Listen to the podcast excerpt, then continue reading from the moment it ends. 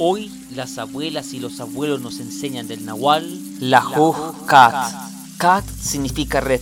Es el enredo o el desenredo, es la red, el hilo sutil que nos conecta con el gran tejido de la vida. Kat es la dulzura del fuego, la atracción energética que nos lleva a la libertad o a la esclavitud. Es la red que agrupa y reúne tanto a personas como a cosas. En la ceremonia maya de fuego, el acto de desenvolver la ofrenda es el símbolo de la liberación de nuestra mente, con la cual, una vez libre, puede dar gracias al gran Ajao. Kat es la dulzura del sagrado fuego, el cual nos reúne y nos agrupa. Es la lanza y la fecundidad de la tierra, la dulzura del sagrado fuego, día de liberación donde no podemos tener problemas ni enredos.